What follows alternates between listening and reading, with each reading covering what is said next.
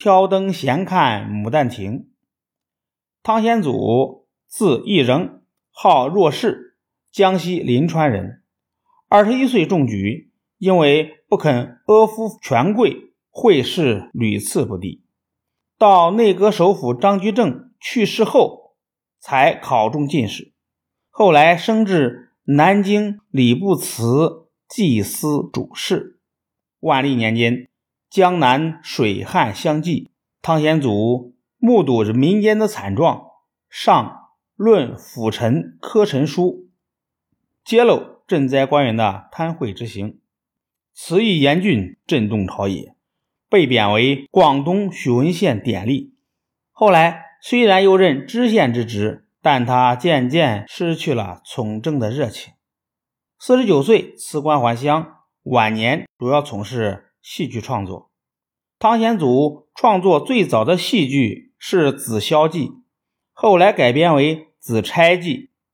其他剧作《牡丹亭》《邯郸记》《南可记》等都是晚年辞官以后创作的。这四部剧作就是文学史上著名的《玉茗堂四梦》，也称《临川四梦》。《临川四梦》得意处危在牡丹。在这四部剧作中，《牡丹亭》是汤显祖最满意的一部作品。故事取材于话本小说《杜丽娘暮色还魂记》。南宋时，太守杜宝的女儿杜丽娘私自游园，在梦中与素不相识的书生柳梦梅幽会，醒来后忧怀难遣，一郁而死，埋葬在官衙的后花园。柳梦梅上京复试时路过此地，在花园内拾得杜丽娘临终前的自画像。他观画思人，终于和杜丽娘的阴魂相会。在杜丽娘的指点下，柳梦梅挖墓开棺，杜丽娘起死回生，两人结为夫妇。后来，柳梦梅考中状元，杜宝却拒不承认两人的婚事，最终。由皇帝出面解决，才有了大圆满的结局。《牡丹亭》在当时引起了相当大的反响。据说柳江女子于二娘读《牡丹亭》后，哀叹自己的不幸身世，竟含恨而死。杭州女艺人商小玲演此剧时，想到自己的遭遇，悲痛难禁，死在了舞台上。《牡丹亭》在艺术上的最大特色。是他的浪漫主义色彩，主要表现在梦而死、死而生的幻想情节。杜丽娘所追求的爱情，在当时的现实环境里几乎是不可能实现的。可是，在梦想魂游的境界里，她终于摆脱了礼教的种种束缚，改变了一个大家闺秀的软弱性格，实现了梦寐以求的美好愿望。例如，在惊梦里。杜丽娘在梦里和柳梦梅相见，真个是千般爱惜，万种温存。又如在冥判里，杜丽娘还敢于向阎王殿上的判官诉说她感梦而亡的全部经过，得到判官的允许去寻找梦里的情人。作者用这些富有奇情异彩的艺术创造，突出了现实和理想的矛盾。也表现了青年妇女对自由幸福生活的强烈追求。剧作中还多用抒情诗的手法来书写人物内心的情感，惊梦、寻梦、闹伤、明示等，更多的像抒情诗，而不太像剧本。《牡丹亭》塑造了封建社会中为了真情而冲破封建礼教的束缚。大胆地走向人性解放的青年女子杜丽娘的形象，并以此折射出世人的封建礼教对人性的摧残和压抑。杜丽娘从小得到父母的疼爱，而疼爱的方式却是竭力把她塑造成一个绝对符合礼教规范的淑女。杜宝夫妇以自己的爱给予女儿以最大的压迫。杜丽娘的老师陈最良自幼疾辱，穷酸潦倒。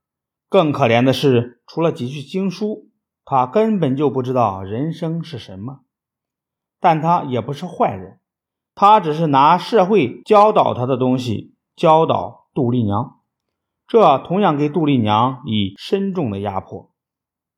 作品深刻地揭示了杜丽娘所面临的对手不是某些单个人物，而是由这些人物所代表着的整个正统意识和正统社会势力。他所做的只是突然的抗争。他在现实中的结局只能是含恨而死。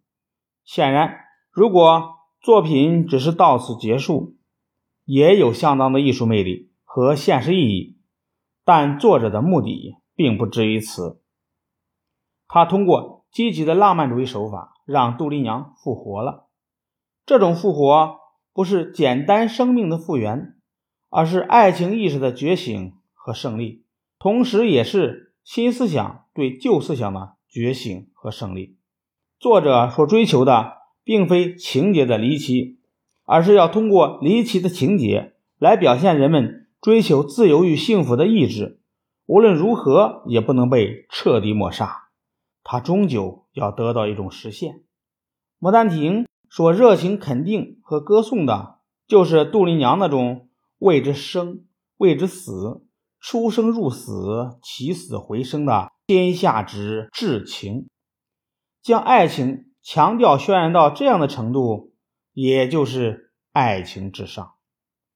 在明代，这是《牡丹亭》提供的具有时代色彩的新的思想，也是剧本的进步意义所在。